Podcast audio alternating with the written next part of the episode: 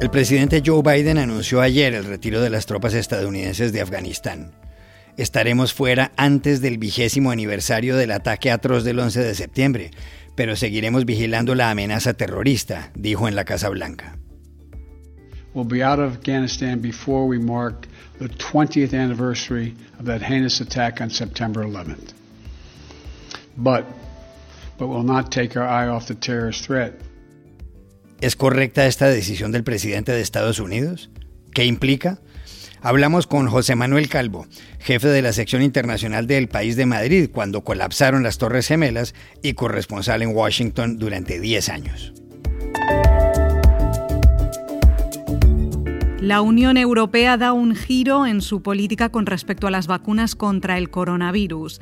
Centra sus esperanzas en la de Pfizer y BioNTech. El anuncio lo hizo ayer en Bruselas la presidenta de la Comisión Europea, Ursula von der Leyen. Hoy les contamos toda la historia. En Colombia ha suscitado mucho interés el caso de una mujer transgénero a quien no le querían pagar la pensión de jubilación, con el argumento de que seguía siendo hombre. Se llama Elena Herrán Vargas. Hablamos con ella. En este episodio les contamos cómo ocurrió todo. Hola, bienvenidos a El Washington Post. Soy Juan Carlos Iragorri, desde Madrid. Soy Dori Toribio, desde Washington, D.C. Soy Jorge Espinosa, desde Bogotá. Es jueves 15 de abril y esto es todo lo que usted debería saber hoy.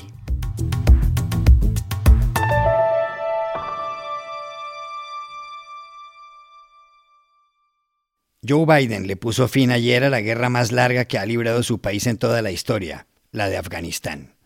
En una comparecencia en el Treaty Room o Salón de los Tratados de la Casa Blanca, el presidente de Estados Unidos anunció que las tropas empezarán a retirarse el 1 de mayo y que habrán completado su salida el 11 de septiembre, 20 años después de los atentados contra las Torres Gemelas que dejaron casi 3.000 muertos.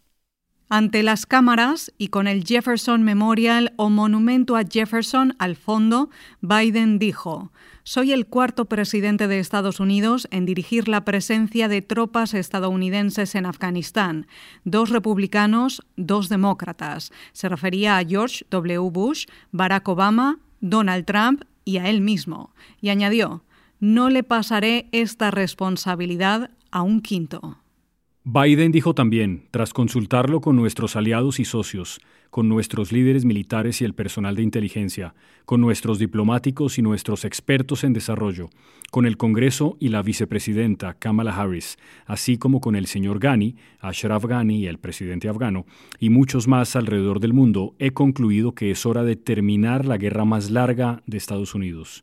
Es hora de que las tropas vuelvan a casa.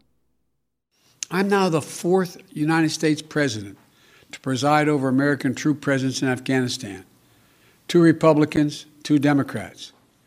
I will not pass this responsibility on to a fifth. After consulting closely with our allies and partners, with our military leaders and intelligence personnel, with our diplomats and our development experts, with the Congress and the Vice President, as well as with Mr. Ghani and many others around the world, I've concluded that it's time to end America's longest war. It's time for American troops to come home. Ningún conflicto bélico en el que haya tomado parte Estados Unidos ha durado tanto tiempo. Dentro de siete meses se cumplirían 20 años. El de Afganistán ha sido más prolongado que el de Vietnam, donde los estadounidenses lucharon por 19 años y 5 meses. La guerra en Afganistán empezó el 7 de octubre de 2001 con el anuncio, también en el Treaty Room, del entonces presidente George W. Bush. Era la respuesta a los atentados de Al Qaeda en el World Trade Center. Ese día, Bush señaló, Bajo mis órdenes, el ejército de Estados Unidos ha emprendido ataques contra campos de entrenamiento de terroristas de Al Qaeda e instalaciones militares del régimen talibán en Afganistán. Esas acciones, dirigidas cuidadosamente, han sido diseñadas para interrumpir el uso de Afganistán como una base de operaciones terroristas y para reducir la capacidad militar del régimen talibán. Nos acompaña en esta operación nuestro leal amigo Gran Bretaña otros amigos cercanos, incluyendo Canadá, Australia, Alemania y Francia, se han comprometido conforme se desarrolle la operación. On my orders, the United States military has begun strikes against Al Qaeda terrorist training camps and military installations of the Taliban regime in Afghanistan. These carefully targeted actions are designed to disrupt the use of Afghanistan as a terrorist base of operations and to attack the military capability of the Taliban regime. We are joined in this operation by our staunch friend, Great Britain. Other close friends, including Canada, Australia, Germany, and France, have pledged forces as the operation unfolds. La guerra en Afganistán se ha cobrado la vida de 100.000 civiles afganos y de unos 2.000 militares estadounidenses.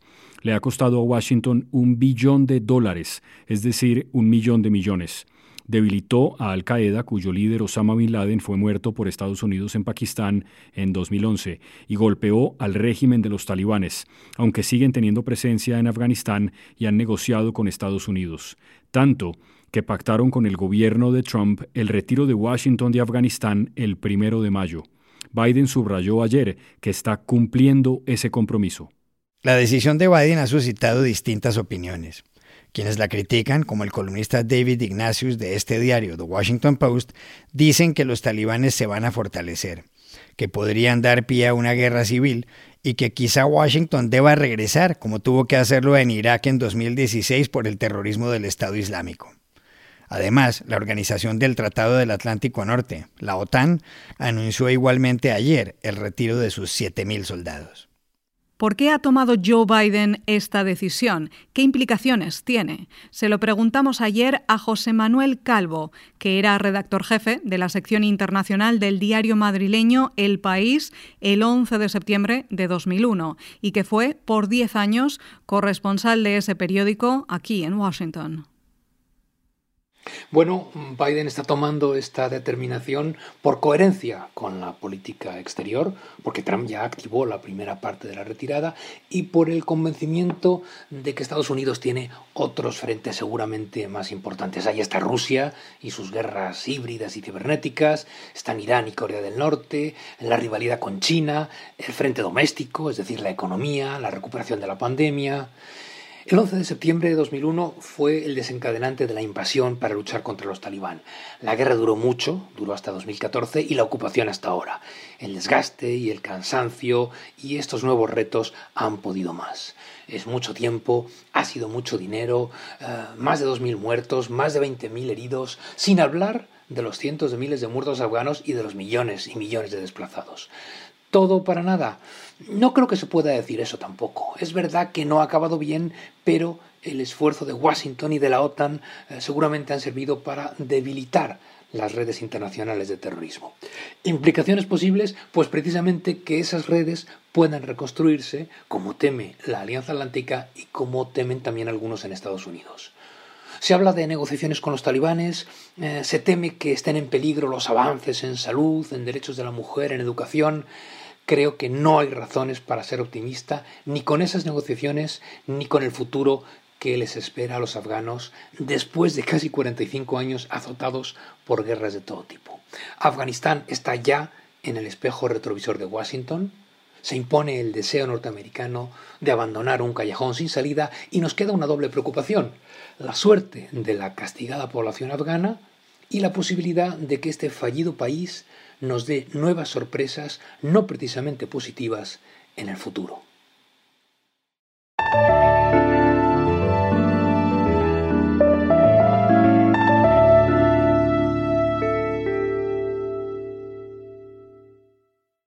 La Unión Europea ha dado otro golpe de timón a su política sobre la vacunación contra el coronavirus.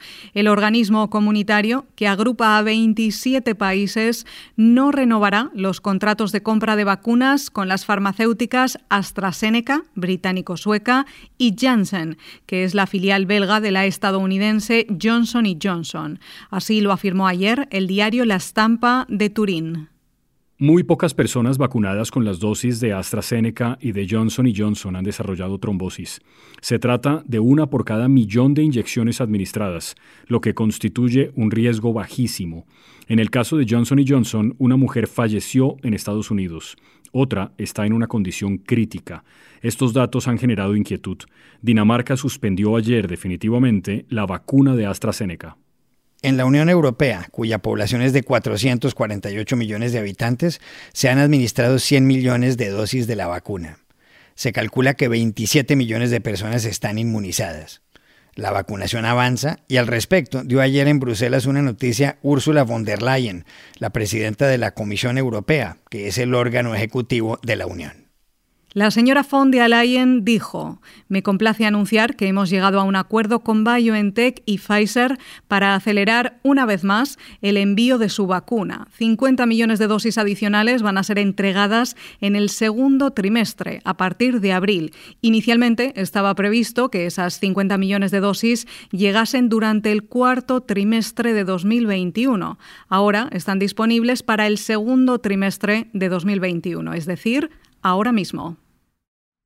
And this is why I'm pleased to announce that we have reached an agreement with BioNTech Pfizer to once again speed up the delivery of vaccines. 50 million additional doses of BioNTech Pfizer vaccines will be delivered in quarter two, beginning in April. Those 50 million doses were initially foreseen for delivery um, in the fourth quarter of 2021. Now they are available in the second quarter of 2021. That is right now.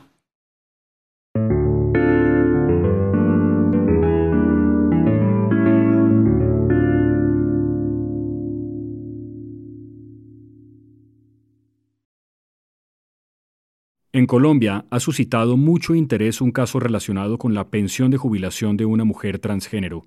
La historia involucra a la justicia y ha llamado la atención de la prensa. Su protagonista es Elena Herrán Vargas, una mujer de 62 años. Elena fue por mucho tiempo un contador público vinculado a diferentes empresas. En sus contratos siempre les pidió que hicieran los correspondientes aportes a su pensión de jubilación, las cotizaciones, como se dice en Colombia y en otros países. Esos aportes los recibía inicialmente el desaparecido Instituto Colombiano de los Seguros Sociales y luego Colpensiones, que es una empresa estatal. En Colombia, para tener derecho a una pensión, un trabajador debe haber cotizado 1.300 semanas. La edad de jubilación de los hombres es de 62 años. Las mujeres se pueden jubilar a los 57. Cuando tenía 47 años, Elena decidió transformarse en Elena. Se sometió a una intervención quirúrgica de cambio corporal y más adelante, en 2007, se puso su nombre actual en una notaría. Luego, en octubre de 2016, todo quedó claro en el registro civil. En 2017, cuando tenía 59 años y más del número de semanas cotizadas para hacer el trámite, Elena le solicitó a Colpensiones su pensión de jubilación. Se la negaron. Le dijeron que debía esperar a cumplir 62 años, porque ella era un hombre. Insistió. Nada. Al año siguiente, Elena acudió en Bogotá al Politécnico Gran Colombiano, una universidad en cuyo consultorio jurídico, donde hacen prácticas los que están a punto de graduarse, le ayudaron. Así, en agosto de 2020, pudo presentar ante un juez una acción de tutela. Esto nos contó ayer. Yo lo que quería es que el Colpensiones reconociese mi identidad de género, la igualdad y el libre desarrollo de la personalidad, puesto que ante, ante la ley colombiana, de acuerdo a la constitución, yo soy una mujer reconocida legalmente a través del registro civil y la cédula. Y Colpensiones se estaba negando a reconocerme ese derecho, por lo tanto, eh, a recurrir a esta vía para que se cumpliera lo que está establecido en la Constitución y la ley. El juez falló a su favor. Colpensiones apeló y el tribunal confirmó la sentencia. De esa forma empezaron a pagarle la pensión y le abonaron lo que le debían. El mes pasado, sin embargo, Colpensiones interpuso una nueva demanda, en esta ocasión ante un juez de lo contencioso administrativo, para pedir la nulidad del proceso. Fue entonces cuando la prensa le dio despliegue al caso. El lunes pasado, Colpensiones dio marcha atrás, informó que desistía de la demanda y ahora parece claro que en Colombia Elena Herrán Vargas es una mujer para todos los efectos, también para los que se refieren a la pensión de jubilación.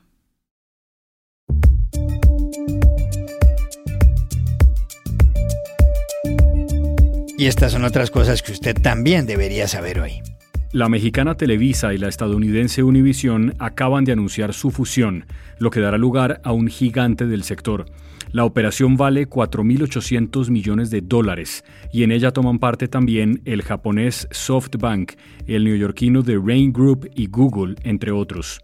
La empresa, que se llamará Televisa Univision, llegará a un público de 600 millones de personas y busca competir con plataformas como Netflix. El presidente mexicano Andrés Manuel López Obrador se refirió ayer a la negociación. Informo al pueblo de México que ayer se realizó la fusión de Televisa con Univisión y se constituyó la compañía de medios en español más grande del mundo. Bernard Madoff, financiero estadounidense y cerebro de uno de los fraudes más grandes de la historia, murió ayer a los 82 años en la prisión de Butner en Carolina del Norte. Cumplía una condena de 150 años. En 2009, Madoff se declaró culpable de haber estafado a miles de personas durante más de dos décadas por 64 mil millones de dólares. Engañó mediante un esquema Ponzi o trama piramidal que consistía en el dinero que recibía por nuevas inversiones para pagar a sus clientes anteriores. Con la crisis de 2008, todo se derrumbó. Sus hijos le denunciaron. La lista de víctimas incluyó a grandes empresas y bancos como el Santander y al director de cine Steven Spielberg. En Bolivia, el ministro de Desarrollo Rural y Tierras, Edwin Characayo, fue detenido infraganti mientras recibía un soborno de 20 mil dólares para favorecer a un particular. La captura se produjo en la noche del martes, en una transitada avenida de La Paz. El presidente Luis Arce Catacora escribió en su cuenta de Twitter, Cumplimos con el mandato del pueblo. Nuestro gobierno no encubrirá la corrupción, venga de quien venga. El señor Edwin Characayo fue aprehendido y será sometido a la justicia como corresponde. Y aquí termina el episodio de hoy de El Washington Post, El Guapo. En la producción estuvo John F. Burnett. Por favor, cuídense mucho. Y pueden suscribirse a nuestro podcast en nuestro sitio web, elwashingtonpost.com, seguirnos en nuestra cuenta de Twitter, arroba el post, y también nos encontrarán en Facebook buscando el Post Podcast. Chao, hasta mañana.